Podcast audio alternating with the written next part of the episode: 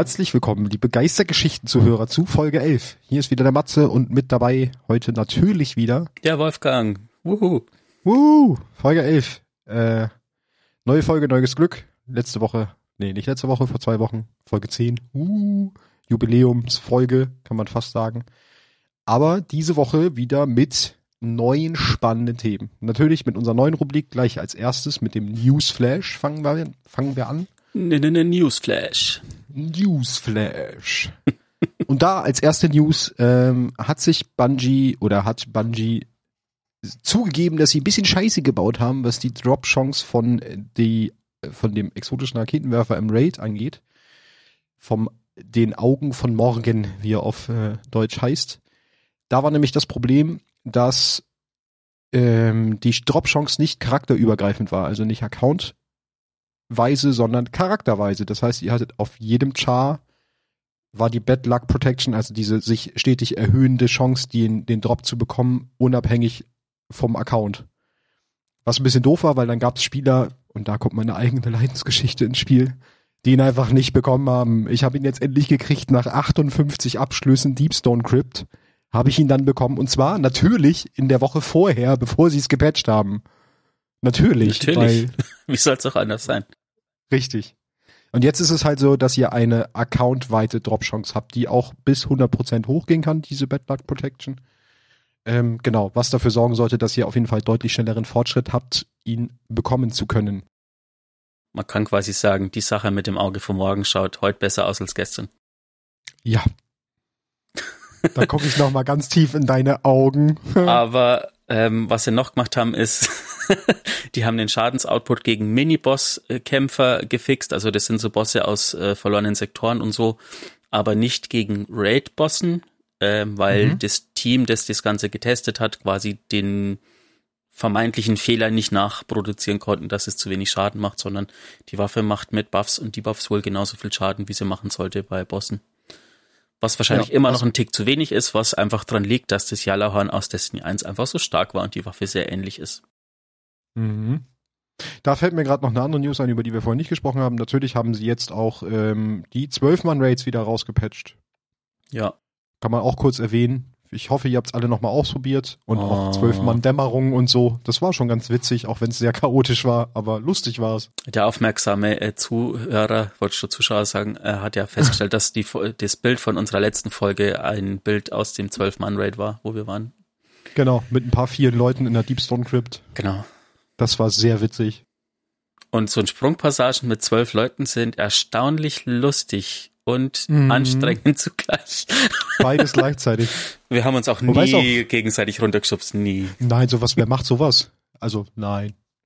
Genau, was haben wir noch in den News? Großmeisterdämmerung, beziehungsweise die Spitzenreiter-Version davon sind jetzt aktiv. Die 1350er? Genau, 1350, ja, genau. Lichtlevel gekappt auf 1325. Das heißt, ihr müsst mindestens 1325 sein und es bringt euch nichts, wenn ihr höher wie 1325 seid. Ähm, damit ihr rein könnt. Letzte Woche war der, ähm, wie heißt jetzt der Strike mit Sepix Prime. Äh, da gab es den Schwarm als Adeptwaffe. Die Woche, also quasi noch zwei Tage nachdem die Folge draußen ist, gibt's den Waffenhändler als Strike mit dem Shadow Price, also dem Automatikgewehr als Adeptwaffe. Und nächste Woche dann das Palindrom mit irgendeinem anderen Strike. Ja. Ähm, traut euch ruhig rein. Es ist tatsächlich nicht so schwer, wie man meinen mag. Was ein bisschen dran liegt, ich habe überlegt, woran könnte es liegen, dass mir das dieses Mal, dieses Jahr leichter fällt wie letztes, äh, letzte Season oder so. Ähm, Beispiel Antibarriere äh, Champions ähm, da könnt ihr das Mod auf die Sniper packen und das macht das Ganze so unendlich leichter, weil ihr damit die Barriere mit ein oder höchstens zwei Schüssen einfach kaputt schießen könnt, anstatt irgendwie mit einer Waffe ewig drauf zu holzen. Und dann sind sie gestaggert und dann kann man sie meistens, man kann sie theoretisch sogar alleine mit einem Sniper wegschießen und das ist ähm, echt hilfreich.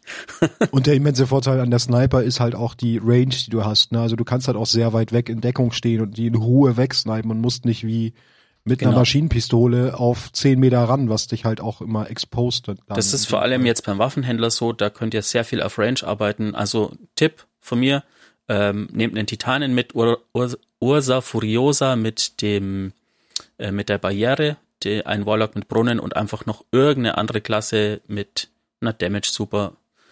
Hunter! Sniper. Die Hunter-Fahne hochhalten. Nimmt geht Hunter auch. Mit. Hunter mit Stasis zum Beispiel ist tatsächlich erstaunlich äh, gut mhm. oder, oder den, dem Tether. Ähm, Sniper an die Barriere. Überladungschampions sind tatsächlich die Pfeile die beste Wahl, weil man die da gut staggern kann oder schneller staggern mhm. kann. Äh, und bei uns Stopper und Champions gehen sowohl das Pulsgewehr als auch die Handfeuerwaffe eigentlich beides gleich gut. Die sind nur ätzend, weil sie einfach viel aushalten tatsächlich. Da war es jetzt beim ja. Waffenhändler so. Ja, ich werde auch noch zu sehen, dass ich diese Woche da noch reinkomme. Ja. Dafür muss ich aber mein Power-Level endlich hochkriegen. Ich bin nämlich noch nicht äh, auf 1325, sondern auf 1323 oder so. Genau, also da fehlt noch ein bisschen was. Jupp. Und äh, da hat mir Wally mich eben vor der Aufnahme noch korrigiert. Ich äh, bringe es deswegen ein bisschen anders an. Es gibt auch zusätzlich in diesen ähm, Großmeister, Spitzenreiter, Dämmerung neue Mods. Unter anderem eine sehr gute Mod, ähm, die Härtefallspezifikation heißt sie auf Deutsch, was eine Kombination aus der Major und der Boss-Mod ist, die wohl so ziemlich gut sein soll. Nachteil daran, es gibt halt noch keine vernünftigen Adeptwaffen, äh, wo man sie reinpacken kann, weil man die nur in Adeptwaffen tun kann. Also wer jetzt nicht äh, gut in PvP ist und sich jetzt die den Raketenwerfer ja, aus genau. den Trials holen kann, zum Beispiel als Adeptwaffe. Ja, davon, also wir reden von normalsterblichen Spielern, die keine Winstreak in Trials haben. Wobei man auch sagen muss, ähm, dass dieses Wochenende, vergangenes Wochenende, also ähm, da, wo oh die Gott, Folge rauskommt, eine Woche vorher, war rekordhoch an Trials-Spielern. ja, ähm, dieses so viele haben noch nie gespielt. an verschiedenen Tagen, das ist verwirrend. Ja, das ist immer dieses, wenn man so Sachen aufnimmt.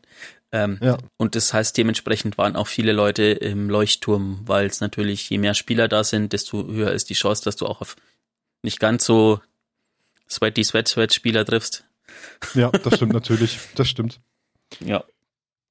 Genau, des Weiteren ist der neue Strike da, zumindest für Saisonpassbesitzer, weil für alle Nicht-Saisonpassbesitzer ist der noch nicht raus, ne? Soweit ich weiß. Da genau, kommt der erst genau, nächste schon. Woche oder übernächste Woche. Ich habe keine Ahnung.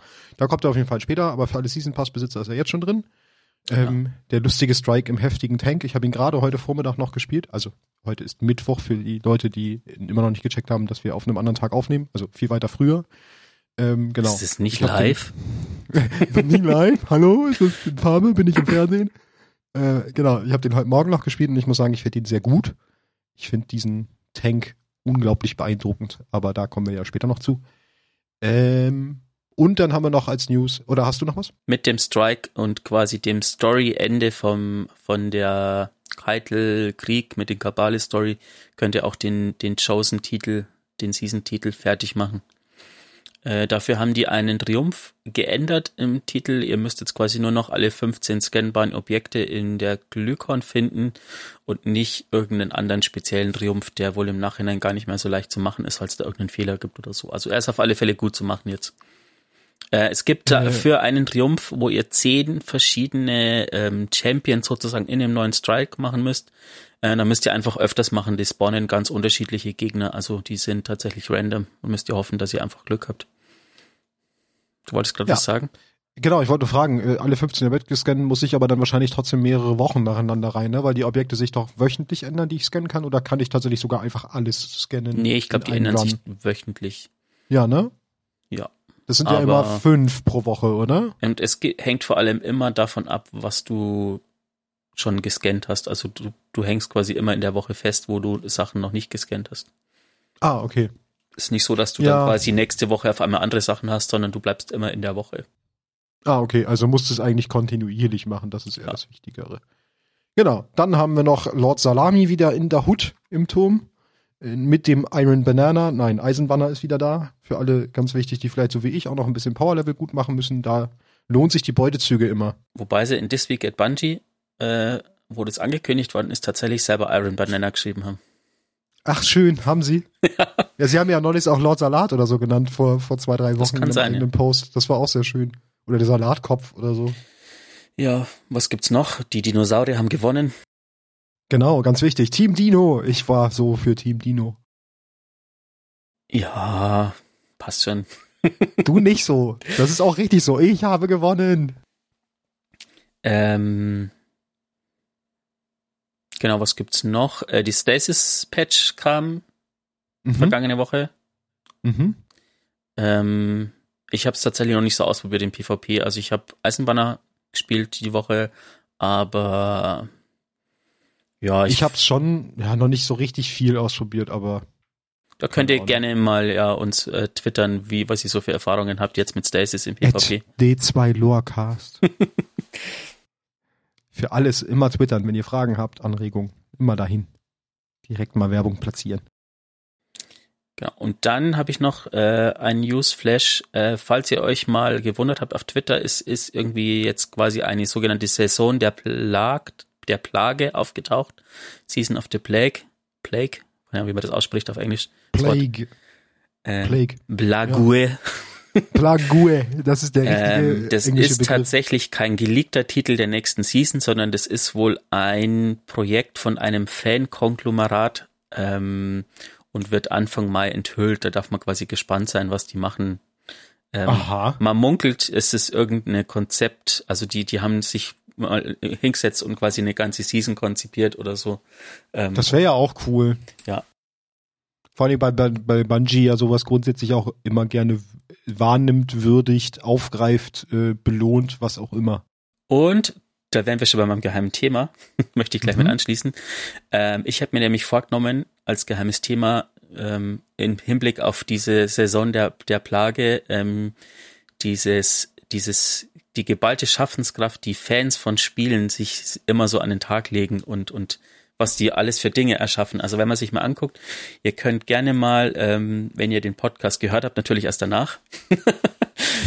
genau, nicht jetzt. Nein. Es gibt, es gibt ein, ein Subreddit, das heißt Destiny Creations, ähm, wo Leute halt ihre, ihre Fanart sozusagen posten können und was da für Sachen sind, also was Leute alles sich für Bilder äh, alles für Bilder malen, ähm, sich einfallen lassen oder wie die Sachen konzipieren oder Szenen, wie sie sich halt vorstellen.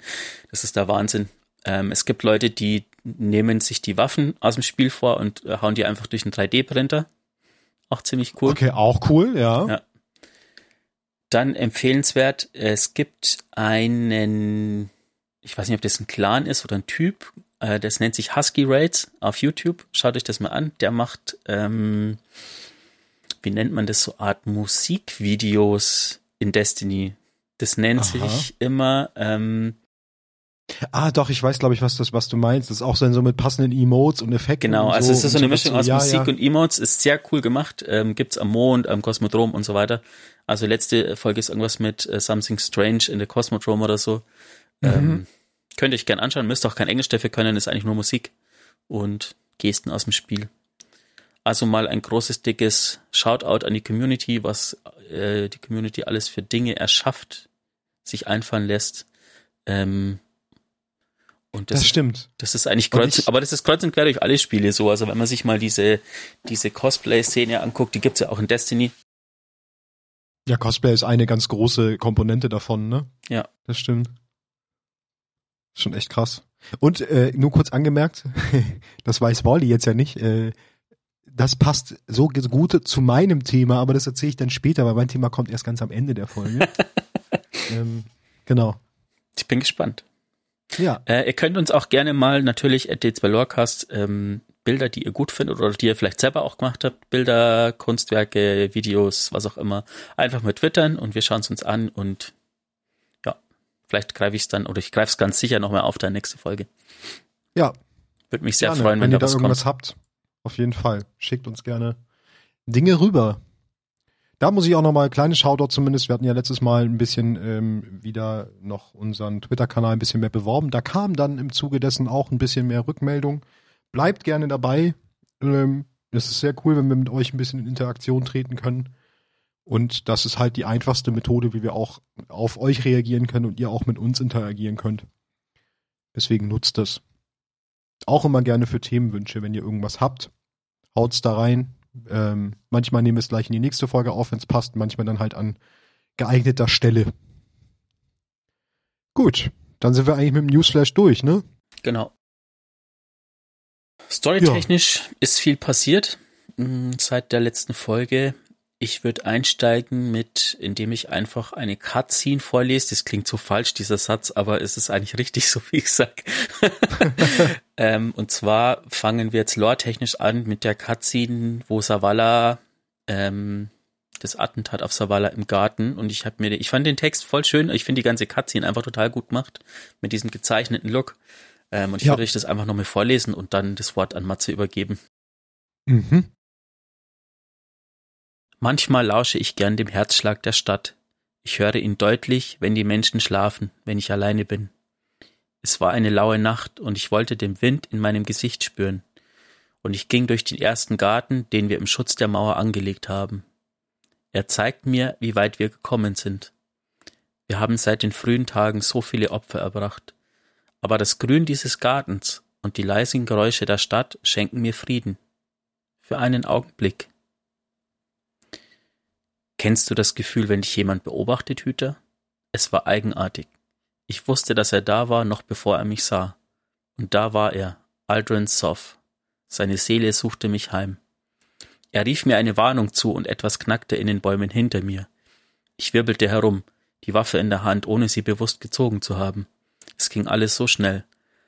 Ein Kabalattentäter, sicher gesandt von Keitel. Als ich wieder nach Prinz als ich mich wieder nach Prinz Uldren umsah, war er fort.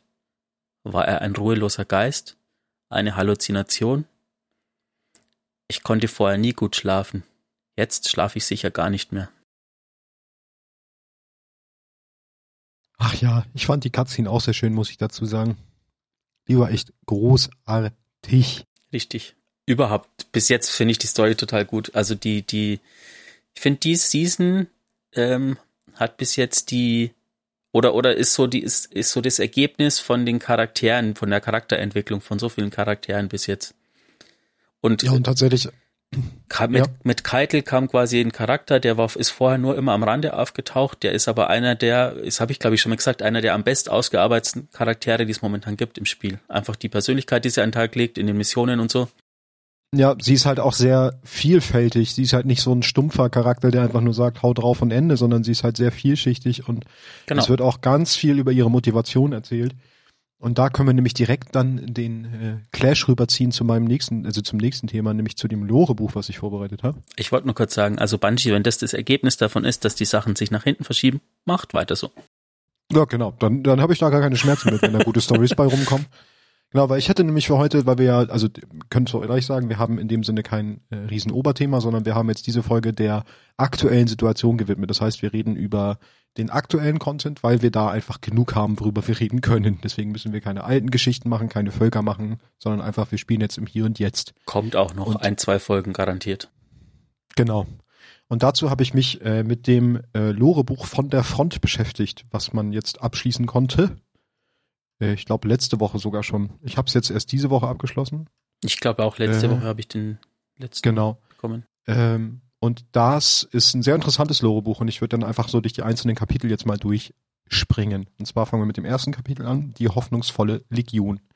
Äh, ist eine Geschichte, die sich mit primär mit vier Personen beschäftigt. Und zwar zuerst äh, erfahren wir etwas über Val Marak, ähm, der in der europäischen Todeszone stationiert ist. Allerdings ist er dort allein stationiert. Er hat keinen Anführer, er hat keine Mitstreiter und er hält dieses Gebiet auch einfach schon seit langer Zeit alleine und verteidigt es gegen die Schar. Da kommt eine kleine, sehr coole Anekdote, die äh, zu seiner Vergangenheit gehört und die also aus seiner Heimat. Und zwar ähm, erinnern ihn die Schar an winzige kleine rote Käfer, die er aus seiner Heimatwelt kennt, die sehr gerne in den Stellen der Kriegsbestien gehaust haben und die, wenn man sehr nah mit Feuer rangegangen ist, angefangen haben zu platzen und zu knacken. Und er hat festgestellt, dass das auch auf die Schar zutrifft und dementsprechend halt Feuer eine sehr gute Waffe gegen sie ist. Oh Mann. ja. Äh, er hat bereits alle Hoffnung schon aufgegeben, dort äh, abgeholt zu werden jemals. Also er fühlt sich so ein bisschen vergessen, aber gleichzeitig sagt er, er ist auch bereit, im Kampf oder im, in, beim Verteidigen dieser Zone einfach sein Leben zu lassen. Das, damit hat er sich sozusagen schon abgefunden. Und zum Schluss von seiner Geschichte bekommen wir mit, dass er die Übertragung der Kaiserin hört, womit wir praktisch am Anfang der Saison sind. wo ja Keitel ähm, alle Kabale zu sich gerufen hat und sie aufgerufen hat, ihr zu folgen. Und genau diese Übertragung hört er. Und das gibt ihm neuen Ansporn und er möchte sich halt ihr anschließen. Dann wechselt das Kapitel rüber zu Basilius, der mit seinem Kreuzer auf Europa gelandet ist, um dort etwas zu finden, ähm, was ebenfalls die besagte Kaiserin Keitel, äh, Keitels Aufmerksamkeit erregen könnte. Basilius selber hat keine besondere Reputation, ist einfach nur ein normaler Soldat und er versucht halt auf diesem Wege ihr etwas Besonderes zu bringen, äh, Anerkennung und Respekt bei ihr zu erlangen. Die dritte Geschichte äh, dreht sich um Kommandant Dravus und eine junge äh, Legionärin, die beide am Feuer sitzen auf Nessus und essen. Oh. Ja, ganz romantische Szene eigentlich bis dahin. äh, dann hören sie auch diese Übertragung der Kaiserin, die dann in der Übertragung über die Tradition der Alten spricht und daraufhin fragt die Legionärin, was denn, was sie dann mit der Tradition der Alten meint. Weil sie halt noch sehr jung ist, kennt sie das nicht. Dravos erklärt es ihr daraufhin, was es bedeutet und verspottet sie aber im gleichen Zug mit den Worten, Kälber wie du können das nicht kennen. Um halt nochmal klarzustellen, dass sie zu jung dafür ist. Das will sie natürlich nicht auf sich ruhen lassen.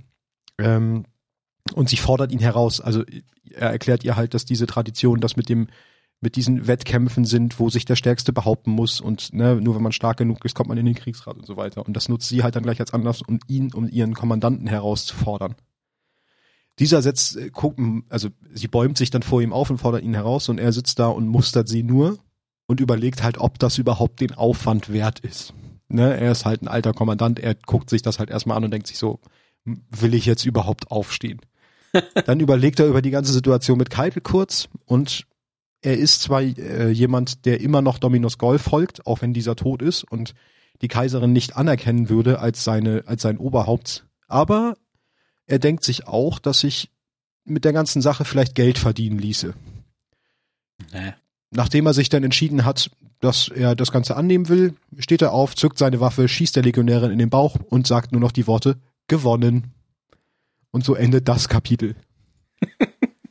und die vierte und letzte Geschichte und der vierte oh und letzte Gott. Charakter, den wir in diesem äh, Kapitel kennenlernen, ist Ixil die Weitreichende, die aus drei Gründen die Weitreichende genannt wird. Und zwar zum einen, da sie sich in einem Bruchteil ihrer Lebenszeit weit über ihren Rang erhoben hat, weil sie Dinge aus ihrem Verstand zieht, die außerhalb jeglicher Erinnerung sein sollen, und weil sie nach allem greift, was sie nicht haben kann. Also sehr, sehr ehrgeizig ist. Ixel hat äh, in dem Kapitel gerade einen Putsch äh, gegen ihren Kommandanten Valus durchgeführt, hat ihn getötet und seine besten ähm, Kämpfer in ihre Einheit sozusagen integriert. Und das hat sie auch nur gemacht, weil ihr der Valus, der war, der war ihr zu unkreativ. Der war ihr zu langweilig, der musste weg, zack, hat sie ihn umgebracht. Also so eine ist sie. Wenn ihr irgendwas auf den Sack geht, dann räumt sie das aus dem Weg. Sehr pragmatisch. Ähm, und dann äh, kriegen wir noch mit, dass sie auch die Intention hat, der Kaiserin zu imponieren durch kühne Taten. Und wem jetzt die Namen ein bisschen bekannt vorkommen von diesen vier Charakteren, äh, der hat sehr gut aufgepasst in den Schlachtfeldern, weil ich habe es tatsächlich nicht direkt hergestellt. Alle vier Charaktere sind die vier Endbosse aus den vier Schlachtfeldern aus den neuen. Das heißt, mit dem ersten Eintrag hätten wir eigentlich schon, also haben wir schon den Hint gekriegt, wer die Endbosse auch der kommenden Schlachtfelder sind die ja damals noch nicht draußen waren. Ah. Genau. Und dann gehen wir direkt rüber ins zweite Kapitel, die Kosten des Krieges. Dieses Kapitel fand ich sehr interessant, weil es um Keitel geht in erster Linie. Und zwar, ähm, es geht um ihre Motivation und warum sie so agiert, wie sie agiert.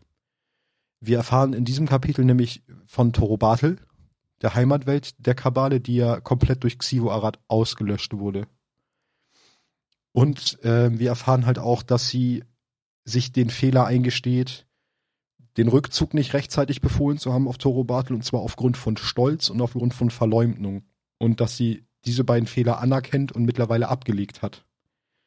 Mhm. Gleichzeitig erfahren wir aber auch, dass sie der Vorhut vorwirft, diese beiden Fehler sich noch nicht eingestanden zu haben und das der Grund ist, warum die Vorhaut zum Beispiel nicht mit ihr kooperieren kann und nicht kooperieren will, weil am Anfang der Season kriegen wir ja mit, wie Savala ihr Kooperationsangebot, wie wir es mal nett formulieren, ich meine, sie hat trotzdem gesagt, Knie vor mir, aber letztendlich war sie erstmal an einer Zusammenarbeit auch interessiert, äh, ausschlägt und sie wirft der Vorhat halt vor, sich noch weiterentwickeln zu müssen, um angesichts eines viel größeren Feindes überleben zu können. Und da haben wir auch wieder den Hint auf Xivo Arad, über die wir ja auch schon sehr viel gesprochen haben. Hm.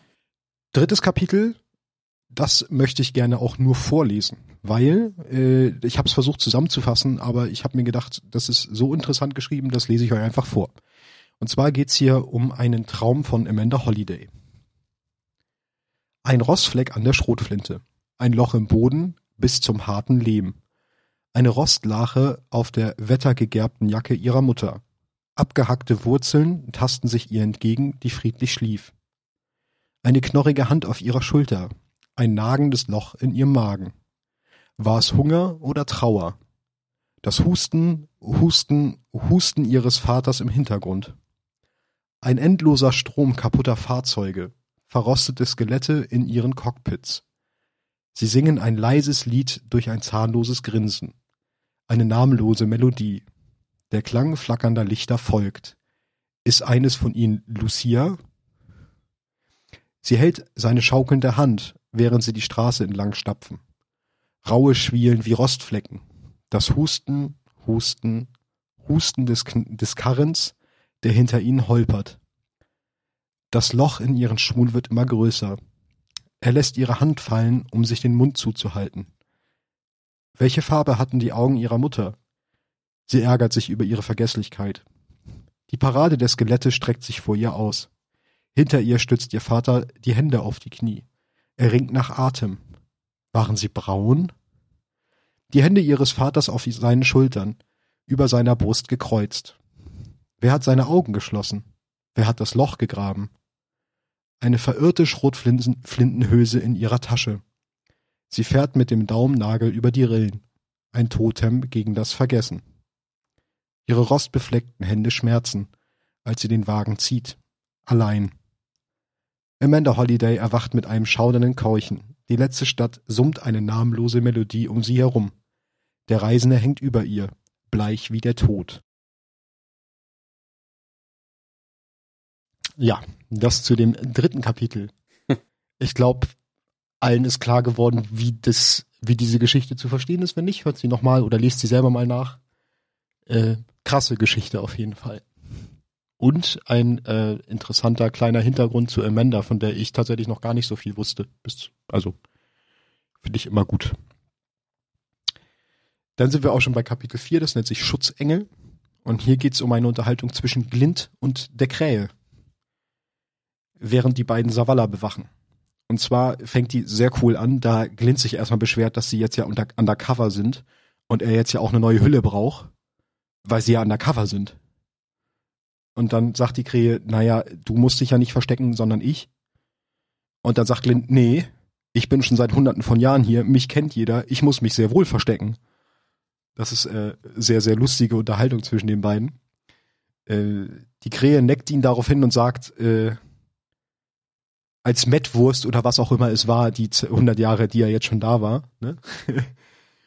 ähm, nachdem er sich dann kurz wieder Savala zuwendet und ihn beobachtet, das halt seine Hauptaufgabe ja ist, wie wir ja wissen, ihn die ganze Zeit zu beschatten und zu beschützen, äh, wird ihm bewusst, als er sich in seinen Jägerumhang zurückzieht, äh, wie großzügig und Osiris und Glint eigentlich zu ihm waren und er entscheidet sich doch um und gestattet Glint nach Abschluss der Mission eine neue Hülle zu bekommen. Und dann läuft die Unterhaltung noch so ein bisschen aus, dass sie sich beide freuen und auch beide als Freunde betiteln. Und das fand ich ein sehr cooles Kapitel, weil es nochmal wieder ein bisschen mehr diese menschliche Seite von der Krähe auch zeigt, die wir jetzt ja immer wieder kennenlernen dürfen momentan. Und es ist und spätestens, ja? Es ist voll die versteckte Lore-Werbung fürs Everversum. Schon, auch, ja, stimmt. Voll gut. Und ich muss sagen, spätestens seitdem, seitdem ich das gelesen habe, ist mir jetzt auch wirklich die Krähe sympathisch. Ja, die, haben es echt hingekriegt, diesen Charakter so positiv wieder zu besetzen jetzt und so menschlich zu werden zu lassen, dass ich ihm, also dass ich ihm das auch hundertprozentig abnehme. Kommen wir zum nächsten Kapitel, die ruhelosen Toten. Ähm, das ist eine Unterhaltung zwischen Ikora und Savala auf dem Turm und zwar an dem, an dem, findet die Stadt an dem Standort, wo Savala steht, also wo er immer auf die Stadt hinaus blickt, wo wir ihn ja auch immer antreffen. Und da erzählt er nämlich davon, dass er Aldrin Soft gesehen hat. Äh, und zwar im Gebüsch und auch mal in einer Menschenmenge und er ist schon völlig bekloppt innerlich, weil er halt das nicht los wird, diesen Gedankengang und weil er ihn schon öfter mal irgendwo gese meint, gesehen zu haben. Und er erzählt ihm ihr halt auch die Story, dass äh, Aldrin ihn vor dem Attentäter gewarnt hat, was wir ja äh, eben hatten, als du dieses äh, Ding vorgelesen hast, die Cutscene. Das war ja genau die Cutscene. Genau, Ikora, die von Schuldgefühlen geplagt ist, weil sie natürlich genau weiß, dass das der Wahrheit entspricht, äh, aber das vor Savala geheim halten will, versichert ihm, dass sie es wüssten, wenn äh, Aldrin zurück wäre. Also sie versichert ihm, dass er nicht zurück ist und dass er tot ist. Und lügt ihm damit praktisch an. Genau. Mhm. Kommen wir zum nächsten Kapitel, Höhenangst. Äh, und hier sind drei Leute beteiligt in dem Kapitel, und zwar Lord Salami, ähm, Osiris und ein gefangener Psion. Okay. Sie haben nämlich den Psion gefangen genommen und verhören ihn gerade. Er ist in Eisenfesseln gelegt und ähm, sie wollen halt wissen, wo sie die, woher die Psione die Lichtdämpfungstechnologie haben, die sie ja beim Angriff auf Savala benutzt haben oder benutzen wollten. Äh, Saladin nimmt daraufhin den Psion und hält ihn einfach nur über die Mauer, um ihn halt, also in die Luft, um ihn halt unter Druck zu setzen und versucht halt Informationen aus ihm rauszukommen. Und das fand ich sehr cool, weil der Psion gibt nicht klein bei, der versucht trotzdem noch mit seinem, die haben ja so Telepathiefähigkeiten ähm, und versucht praktisch damit äh, Saladin, also mit, mit Saladin den Platz zu tauschen. Das funktioniert so, dass Saladin pra praktisch Höhenangst empfindet und sich selber in der Position des Psions wiederfindet und praktisch über dieser Mauer hängt. So versucht er ihn praktisch in die Knie zu zwingen, was aber nicht funktioniert, weil sowohl Saladin da relativ stark ist und auch irgendwann Osiris wieder mit an seine Seite tritt und zu ihm sagt, dass das Ganze keinen Sinn hat und äh, der Psion ihn nichts verraten wird. Nachdem sie beide dann äh, das bestätigen, nimmt Sal also lässt Saladin einfach den Psion los, dieser fällt über die Mauer und dann gibt's noch diesen coolen Umschrieb, dass er in der Sekunde, wo er ihn loslässt, einerseits Todesangst sieht, die dann aber verschwindet und die Ahnen des Psions sich unter ihm ausbreiten und er friedlich wirkt, kurz bevor er halt fällt, was ich auch sehr krass geschrieben fand. Und dann kommen wir schon zum letzten Kapitel, der imperiale Thron. Und hier geht's mal wieder um Keitel und um ihre Beraterin Taurun, die wir hier, ich habe sie vorher zumindest noch nie gehört, da zum ersten Mal wahrnehmen, zumindest ich als Charakter. Nicht, ja. ja. Und hier geht's halt los, dass äh, die ganze Szene spielt auf dem Kommandoschiff von Keitel und sie sitzt auf ihrem Thron, auf so einem Holzthron, den sie mitgenommen haben aus Torobatel, den sie eigentlich gar nicht haben will. Sie findet diesen Thron super unnütz und überflüssig und wollte ihn eigentlich schon lange loswerden, aber Taurun hat sie darum gebeten, diesen Thron zu behalten und zwar nicht nur aus sentimentalen Gründen, sondern weil die Kabale an dem Punkt sind, wo sie eigentlich alles verloren haben. Sie haben sie ihren Dominus verloren, sie haben ihren Heimatplaneten verloren und äh, sie müssen sich halt so ein bisschen daran besinnen, wer sie sind. Und dazu zählt halt auch das Behalten von solchen äh, geschichtsträchtigen Dingen wie dem Thron. Oder halt auch wieder das Zurückkehren zu alten Riten. Und äh, da ist halt Taurun immer die, die das praktisch vertritt und ihr dann nahelegt, das zu tun. Und auf ihr Hindrängen hin hat sie dann den Thron auch behalten. Genau. Äh, Keitel steht momentan gerade vor der Entscheidung, das Angebot anzunehmen von Savala, denn Savala hatte ihr angeboten, den Streit mit einem Feuerprobenritus zu entscheiden. Also nicht in Krieg zu ziehen, sondern diesen Feuerprobenritus zu machen, der genau das ist, was wir jetzt praktisch im neuen Strike machen. Das ist nämlich dieser letzte Feuerprobenritus, wo praktisch ein Champion von der Vorhut gegen einen Champion von Keitel antritt und damit wird der komplette Konflikt geklärt. Äh, Tauron hat ihr natürlich im Vorwege dazu geraten, diese Riten äh, zu ehren. Ähm, und sie entscheidet dann daraufhin, dieses Angebot von Savala anzunehmen und als Champion Ignovun im Halfas Electus, was der neue Strike ist, einzusetzen, also was dieser riesen Panzerstrike ist. Und Ignovun ist der Endboss. Tauron weist sie dann darauf hin, das ist so ein bisschen, also lest es gern mal selber, ich kann es nicht so ganz wiedergeben, aber das ist so eine ganz coole Unterhaltung zwischen den beiden, weil Tauron versucht so ein bisschen sie zu beeinflussen und dann kommen auch so kleine Sachen wie, sie zieht mal eine Augenbraue hoch, aber Keitel hat sehr großen Respekt bei ihr, weil sie braucht halt nur einmal schief sie angucken und sie rudert gleich zurück. Also es ist so ein, so ein auf Augenhöhe mhm. messen. Das ist ganz, ganz interessant geschrieben. Ähm, sie weist sie dann darauf hin, dass die Entscheidung auf Gegenwehr treffen wird, vor allen Dingen bei Ixel, weil Ixel das als Schwäche sehen wird, weil Ixel tendenziell immer dafür ist, Krieg zu führen und die Leute komplett auszuradieren, die Gegner, und äh, das würde sie halt als Schwäche ansehen. Daraufhin, das tut Keitel aber ab, weil Keitel auch sagt, Ixel würde selbst mich verraten, wenn sie daraus einen Mehrwert ziehen würde. Ixel ist halt nur sich selbst die Nächste und äh, würde alles und jeden verraten, um selber mehr Macht zu bekommen. Äh, und dass das der richtige Weg sein wird, diesen Ritus zu machen, denn diesen Krieg zu verhindern, ist viel, viel wichtiger, um sich rechtzeitig auf einen noch viel größeren Feind vorzubereiten. Und sie ist halt immer noch daran interessiert, äh, uns an ihrer Seite zu wissen, eher oder mit uns gegen Sifu Arad zu kämpfen, als gegen uns zu kämpfen. Und ich glaube, das kommt halt ganz stark daher, dass sie mitgekriegt hat, was auf Toro Bartel passiert ist. Und wie mächtig Sifu Arad eigentlich ist. Hm, naja, sie, sie hat ja nicht nur mitgekriegt, sie ist ja geflohen von Toro Bartel. Genau, sie, sie, genau, sie ist mit dem Rest geflohen, so. Also sie weiß halt, wovon sie spricht, das ja. meine ich. Und sie beendet dann die Unterhaltung mit dem Satz, wir werden den Feuerproben-Ritus akzeptieren und wir werden ihn als Kabale gewinnen oder verlieren. Da merkt man auch wieder, sie steht halt auch her, die hinter diesem Kabal sein und ja. egal, ob sie es schaffen oder nicht, ne, wenn, dann machen sie es als Kabale. Ich finde, da kann man mehrere Sachen rausziehen. Zum einen, glaube ich, fällt den Kabalen jetzt gerade so ein bisschen dieses, wir haben die Psione unterdrückt und es war eigentlich mal ein Volk, das wir quasi unterjocht haben, fällt ihnen mhm. jetzt ein bisschen auf den Kopf, weil in letzter Zeit sind es gerade die Psione irgendwie, die Ärger machen. Ja. Ähm, und ich glaube, dass Keitel nicht so ich finde, die kommt ein bisschen naiv rüber in dem Text, gerade jetzt in dem Kapitel. Aber ich glaube, dass da mehr an der ganzen Sache geplant war als, als ähm, gedacht. Weil ich glaube nämlich, dass Keitel von vornherein äh, wusste, entweder wir, wir, wie, wie mit diesem Satz, wir werden ihn als Kabale gewinnen oder verlieren. Entweder ich bringe so meine Kabale quasi dazu, mit den Hütern zusammenarbeiten und umgedreht, oder gar nicht. Und wir, es gibt nur einen Weg, wir müssen zusammenarbeiten, um gegen die Dunkelheit bestehen zu können. Aber ich kann nicht einfach hingehen und sagen, hey, komm, wir haben einen Feind, wir müssen zusammenarbeiten. Weil dann werden sowohl die Hüter sagen, ja klar, was ihr Kabale gemacht habt, ihr könnt uns mal. Und die Kabale sagen, ja klar, ihr Hüter killt uns auch in Scharen, ihr könnt uns mal. Und so ist es quasi ja, aber sie Weg. Hat halt, ja, sie hat den einzigen Ausweg gefunden, so, ne? Ja. Und gerade das mit dem Sion-Ding, dass das auf die Füße fällt, das, also ich sehe es jetzt nicht als Spoiler, ich bringe es jetzt einfach an, weil ihr werdet ja alle, wenn Sonntag die Folge rauskommt, die Story dieser Woche gespielt haben.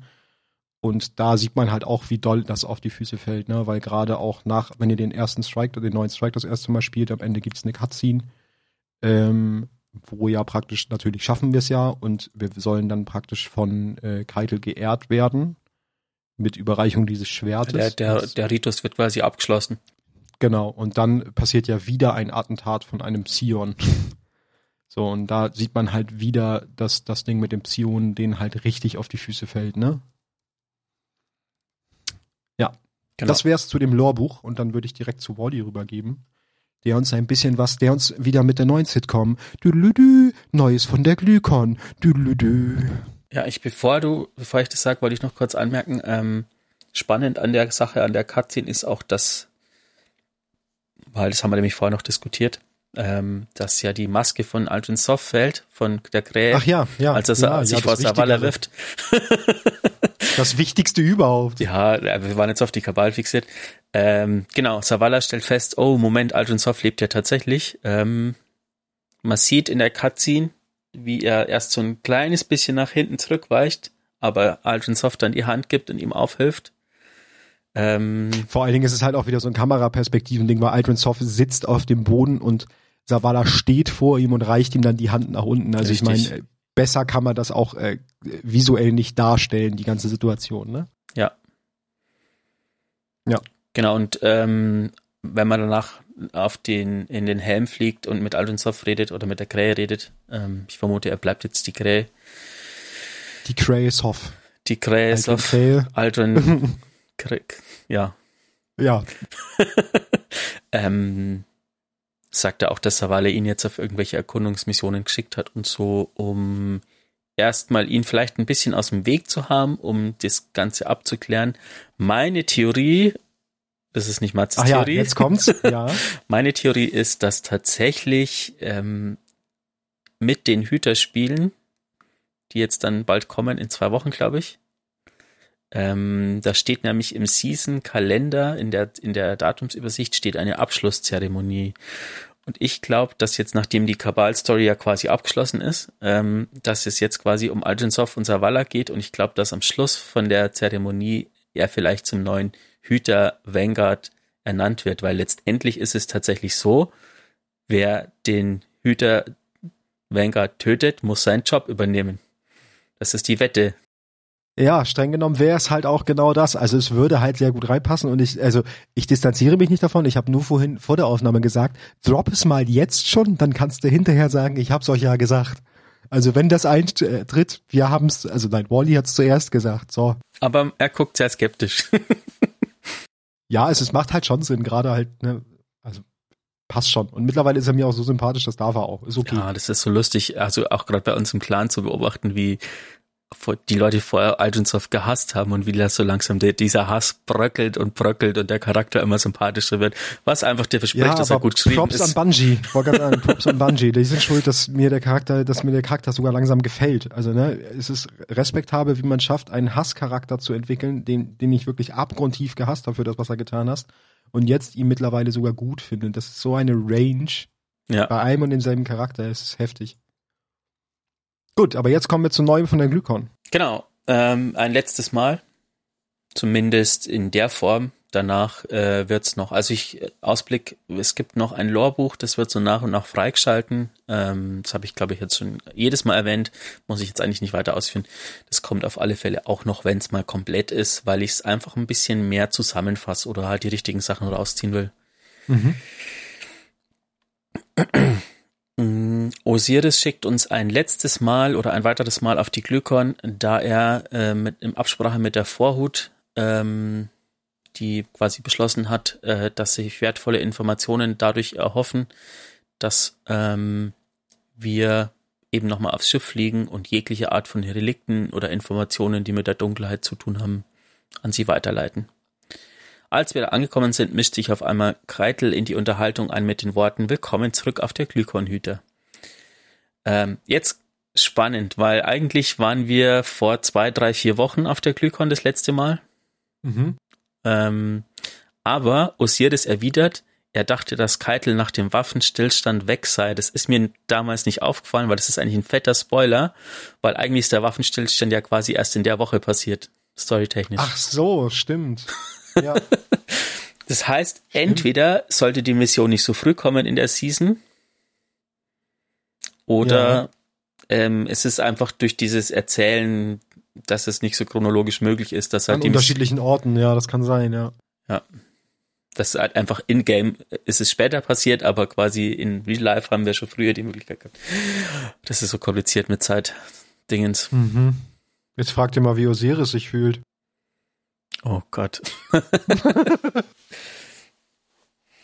ähm, Keitel erwidert auf alle Fälle, dass das Schiff ein Kabalschiff ist und sie Verpflichtungen der Crew gegenüber hat und Carlos ähm, immer noch frei herumläuft, fliegt, schwebt oder was auch immer.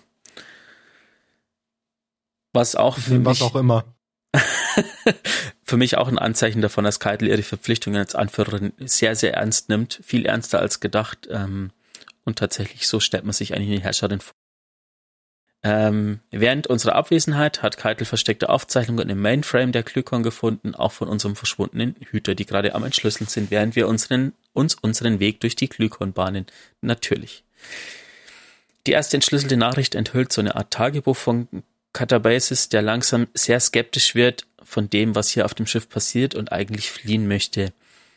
Er beobachtet, wie Carlos immer mehr von dem königlichen Nektar trinkt, immer irrationaler wird, immer mehr vor sich hin starrt oder in die Dunkelheit starrt sozusagen und langsam abdriftet. Und das Abdriftern. Ah, das war so vorhersehbar. Na komm, du hast in die Dunkelheit starren und abdriftern. Also das ist, das passt auch voll gut zusammen. Ich bin ähm, ruhig.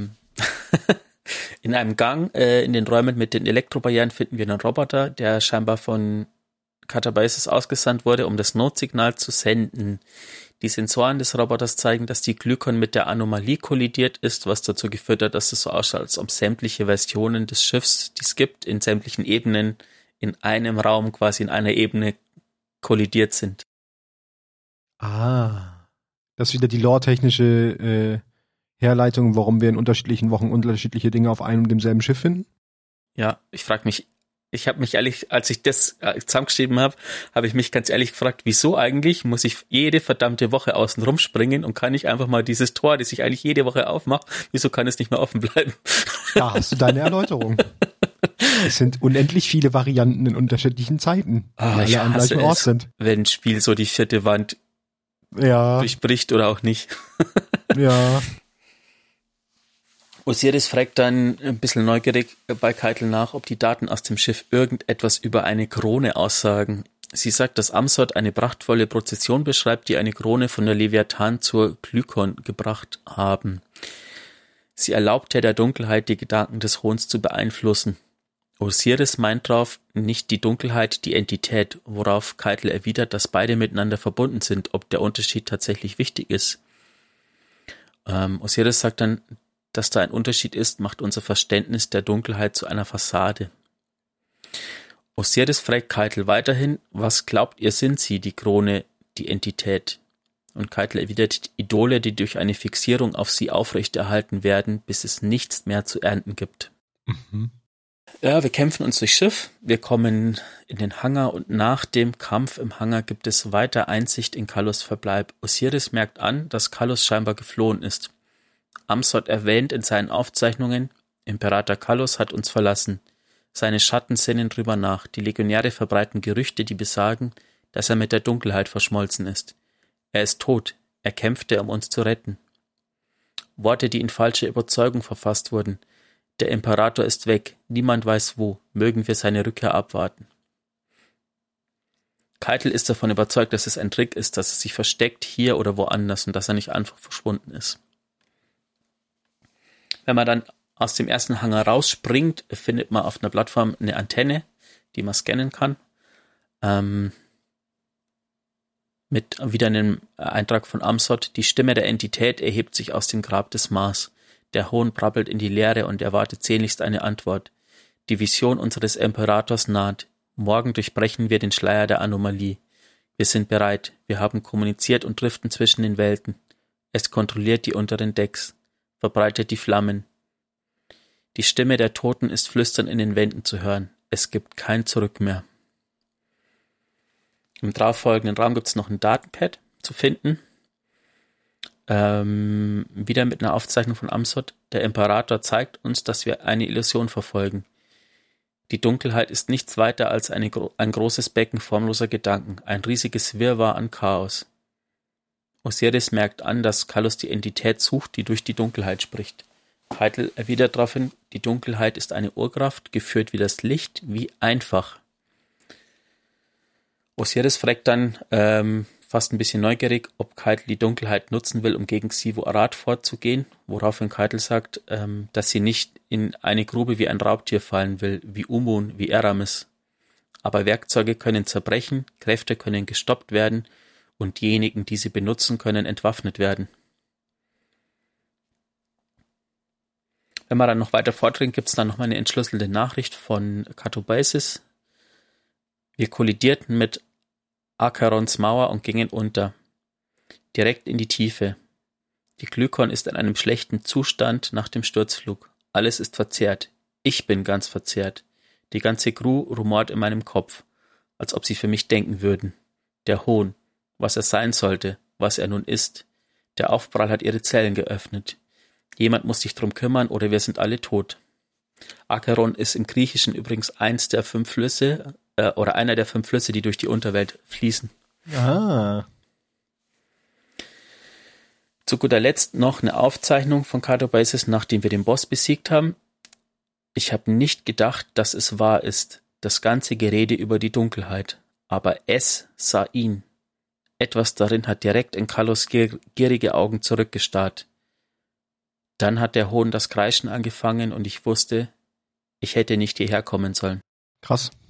Mhm.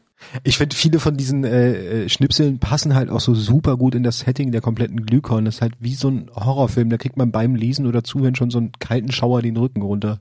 Ja. Äh, unglaublich gut designt, muss ich immer wieder sagen. Ja, ich finde es super spannend, wie sich das Ganze entwickelt hat. Ich meine, wir haben für Carlos äh, vor dem ich nenne es jetzt mal dem Sunsetting-Event, ja. dem ähm, der Ankunft der Dunkelheit und dem Erwachen des Reisenden. Haben wir so viel für ihn gemacht. Ich meine, wir waren sein Schatten. Ja. Und jetzt. Das ist halt auch, und jetzt ist er halt irgendwie the evil. Wozu Gier führen kann, ne? Ich glaube aber, hm, ich muss da noch mehr nachgucken. Es gibt, glaube ich, von Carlos auch einen Lore-Eintrag, wo es um ihn und die Dunkelheit geht. Das muss ich noch mehr nachgucken. Das greife ich nächstes Mal noch mehr auf. Das klingt ähm, doch gut. Auf alle Fälle sieht man halt, was mit der Glykon passi passiert ist. Also, dass sie quasi direkt mit dieser Anomalie äh, kollidiert ist. Die haben versucht, da durchzubrechen, um halt in die Dunkelheit zu kommen. Und das ist das, was das Schiff sozusagen so verzerrt hat oder so, oder alles so hat passieren lassen, wie es ist. Was auch ja. immer damit passiert ist. Ähm, der aufmerksame Beobachter stellt fest, ich glaube, ich weiß nicht, ob ihr das schon erwähnt habt, dass diese Pflanzen, die es da gibt auf der Glykon, dass so ein Teilchen auch hinter dem Drifter steht, wenn man Gambit-Match startet. Mhm. Ähm, kann man sich auch Gedanken drüber machen, was das zu sagen hat. Ja. Ja, wobei beim Drifter, also der ist ja sowieso eine ganz andere Spezies von der, der hat seine Finger in Dingen im Spiel, von denen ich gar nicht wissen will, wo er die überall drin hat und was er alles weiß und mit wem der irgendwie mal zu tun hatte. Also. Ja. Ganz, ganz anderer Art von Charakter. genau, also so viel zur Geschichte der Glykon. Ähm, ja, macht ihm. Ich wünsche euch allen ganz viel Glück, einen guten Roll bei der Dead Man's Tale zu kriegen. Ich habe ja. bis jetzt immer noch keinen. Nee, ähm, so einen ähm, richtig guten habe ich auch noch nicht, das stimmt. Aber es macht auf alle Fälle Spaß, die Mission zu machen. Ja. Davon bitte mehr, Banshee. Gerne. Im Hinblick auf die fortgeschrittene Uhrzeit würde ich sagen, streifen wir direkt durch in die Waffe der Woche. Und da haben wir uns erst ein bisschen schwer getan, uns eine auszudenken, nein, nicht auszudenken, auszusuchen, weil aktuell keine Waffe so richtig viel Lore hergibt und wir die Deadman's Tale halt schon hatten. Dann sind wir drüber gestolpert, dass wir über eine Waffe noch gar nicht gesprochen haben, die wir schon sehr lange in unseren Händen halten, nämlich Chicos Wahrsagung. Und jetzt denken sich einige, hä, was ist das denn? So wie ich. Ich glaube den Namen, als Wally den Namen gesagt hat. Ich wusste den Namen nicht mehr. Äh, das ist nämlich die Season-Waffe, die im Season Pass drin war. Der Bogen der Exobogen. Genau, dann reiße ich einmal kurz die Hard Facts ab. Äh, exotischer Kampfbogen im Energieslot mit Solarschaden nutzt Primärmunition, hat folgende Perks, den intrinsischen Perk Heilige Flamme. Beim Hüftfeuer mit dieser Waffe werden mehrere Verfolgungsprojektile abgefeuert. Mit diesen Projektilen markierte Ziele explodieren im Falle ihres Todes oder bei Treffern durch weitere Heilige Flamme-Explosionen. Dann haben wir dazu noch Kausalitätspfeile. Mit Zielvorrichtung abgefeuerte Pfeile lassen heilige Flammen sofort explodieren. Präzisionstreffer mit perfekt gespannten Pfeilen erhöhen die Stärke dieser Explosion. Und dann halt noch taktile Sehne, äh, gerades Gefieder und auch noch ein Cut-Slot. Und die, der, wenn man den Katalysator hat, das wäre der, ich hoffe, ich habe ihn richtig ins Deutsche übersetzt, weil den Text vom Cut habe ich nicht auf Deutsch gefunden. Und ich habe ihn selber noch nicht. Kausalitätsköcher. Äh, perfekt gespannte Pfeile, die heilige Flammen explodieren lassen, erhöhen den Pfeilschaden. Schaden an Feinden ohne heilige Flamme erneuert die, den Buff Kausalitätspfeile. Genau. Questreihe gibt's nicht, weil das halt eine Season-Waffe war. Die war für alle Season-Pass-Besitzer direkt ab Level 1 mit drin. Für alle anderen, die ja nur den Gratis-Pass haben, dann ab Saison Level 35. Genau, ihr müsst halt einfach ein paar Bogenkills für den Cut. Also ihr müsst erst den Cut quasi freispielen in der Quest bei mhm Banshee wie immer bei den Season-Waffen und dann den Cut halt noch leveln mit, glaube ich, 700 700, Bunkels. ja. Du musst 700 Bunkels machen und um den Cut erstmal freizuspielen, musst du äh, Abschlüsse wieder in Aktivitäten wie immer. Das ist ja jedes Season so, dass du gewisse Aktivitätenabschlüsse einfach brauchst und dann waren es 50 Hüterkills und 100 andere Kills. Wobei die mit fortschreitendem Season Pass auch brauchst du weniger, weil du mehr Erfolg kriegst. Also mhm. mehr das ist übrigens eine der Waffen, die wir in ähm, dem Sepix Prime Strike in der Spitzenreiter-Dämmerung benutzt haben. Genau, weil du damit sehr gut Kreis triggern kannst, gerade mit dem. Oh, ja, und halt die Ads alle triggern ist. kannst genau. mit den Explosionen, genau. Flächenschaden und so. Ist tatsächlich, ja. macht sehr viel Spaß. Ähm, ich spiele die tatsächlich sehr gern. Genau, man muss sich ein bisschen damit beschäftigen, wie sie genau funktioniert. Also es ist halt nicht einfach nur schießen und gut, sondern es macht halt Sinn, erst einen Hüftfeuerschuss zu machen, um den Dot drauf zu setzen und dann einen durchgespannten, präzisen Präzisionstreffer zu landen, am besten sogar, mit Zielen um dann halt möglichst viel Schaden rauszuholen. Also so würde man ihn eigentlich spielen. Macht, er macht halt keinen Sinn, nur Hüftfeuer und es macht keinen Sinn, nur Präzisions-, also nur Ziel-Fernrohrkills damit zu machen, sondern du musst so eine Symbiose machen. Aber das haben ja diese ganzen äh, neuen Exowaffen an sich, dass sie irgendwie eine bestimmte Mechanik haben. Das war ja bei der Klage auch schon. Mhm. Gut, dann würden wir noch zur Lore kommen und die würden wir euch auch vortragen. Mhm. Ist die Frage, möchtest du anfangen? Möchtest ich, du den ersten ich, Part ich machen und den dritten? Ja. Okay, dann fängst du an. Dann könnt ihr jetzt lauschen. Die zwei Legionäre durchwühlten die Waffenkammer ihres gestürzten Kaisers. Sie stießen die Trümmer beiseite und zogen einen schlanken Bogen aus Metall hervor, dessen Rahmen aus mit Draht verbundenen geschwärzten Klingen bestand. Das ist der, den die Psions gemacht haben, mit dem man nie vorbeischießt. Hm, wie haben Sie das hingekriegt? Sie haben Zeit hineingegeben. Was für Zeit? Die richtige Zeit zum Schießen, damit der Pfeil sein Ziel trifft. Also schießt man wirklich nie vorbei? Nein, außer es ist zuvor gesehen. Aber äh, wenn man vorbeischießt, dann erzeugt er eine Zeit, in der man nicht verfehlt. Genau, außer es ist eine Zeit, in der man doch verfehlt hat. Es war der dritte Tag der trockenen Zusammenführung. Tikos Stimme war heiser, aber er drückte den Bogen weiter an seine Brust und hielt ihn ruhig in seinem Geist. Tico verschmolz seine Gedanken mit der Null. Ein verfälschtes Met Metakonzept, eine Stimme in der Weite, eine zeitliche Harmonie aus einem Guss. Drei Pfeile, die leise vor Solarenergie zischten, ruhten in seiner Faust. Dann ein Echo. Ein rostiges Heulen aus Rosshaar auf, auf, auf ausgefranstem Draht. Tico zupfte die Bogensehne. Auf dem Boden erschienen Blutflecken. Er zupfte erneut und füllte die Luft mit einer erdrückenden Vibration. Blut quoll aus seinen Fingern und ergänzte das Muster zu seinen Füßen. Wie macht er Pfeile? Sie kommen aus der Zeit, denn sie wurden schon zuvor dorthin gebracht. Hm, wenn man schießt, woher weiß er, welche Köpfe er treffen muss? Er sucht in der Zeit eine Zukunft, in der schon immer Pfeile in den Köpfen steckten. Aber welche Köpfe denn? Diejenigen, die bereits Pfeile in sich hatten. Tikos Geist leerte und zerstreute sich über dem Feld und dem Schaum von dem, was sein sollte. Die Zeit war ein leeres Rad um ihn herum. Sein Gesang hielt es, hielt es fest und die Verbindung fixierte es an seinem Platz. Drei Punkte der Harmonie zwischen dem Willen und dem Körperlichen. Seine Faust hob sich. Drei Pfeile durchbohrten seine Y-förmige Pupille. Sie waren schon immer da gewesen. Drei Punkte, die die Ewigkeit durchstoßen. Ja, genau. Die mussten wir euch einfach vorlesen. Sie ist so unglaublich witzig geschrieben. Ich meine, allein dieses ganze, ja, wer weiß, wo er hinschießen soll, es sei denn, das sind Zukunftspfeile, die daneben gehen sollten. Das ist halt völlig verwirrend. Also da brauchen wir uns nicht drüber unterhalten. Hat auch den Ausschlag gegeben, warum wir die Waffe ausgesucht haben. Wir haben so überlegt, was machen wir? Und irgendwie kamen wir auf den Lortex und so, Moment ja. mal, oh, das müssen wir unbedingt. ja, der Lortex war es eigentlich wert, die Waffe vorzustellen. Das war, das ja. war ausschlaggebend, das stimmt. Ja, Schreibt uns mal, wie ihr die Waffe findet, ob ihr sie gerne spielt. Ich bin gerade dabei, im Zuge des dies, dieswöchigen Iron Banner endlich mal den Cut frei zu spielen. Ja. Dauert noch ein bisschen. Ist nicht ganz Piu. so einfach damit im PvP im PvP Denk immer dran, wenn du nichts damit triffst, dann war es nicht so vorhergesehen, dass du triffst. Genau. Ich darf mich nicht ärgern, ich habe nicht daneben geschossen, sondern es war einfach die falsche Zukunft. Genau. Gut. Kommen wir als letztes zu meinem äh, geheimen Thema. Und da muss ich sagen, ähm, zum einen äh, greift es das von Wally Gesagte mit, was die Fans so machen, auf. Zum anderen habe ich mich, habe ich es mir ein bisschen einfach gemacht, weil ich doch ein bisschen unkreativ war diese Woche und ich habe mir eine weitere Destiny-App beziehungsweise eine weitere Destiny Compendium-Seite äh, gegriffen und wollte sie euch kurz ans Herz legen und vorstellen. Und zwar braytech.org. Yay!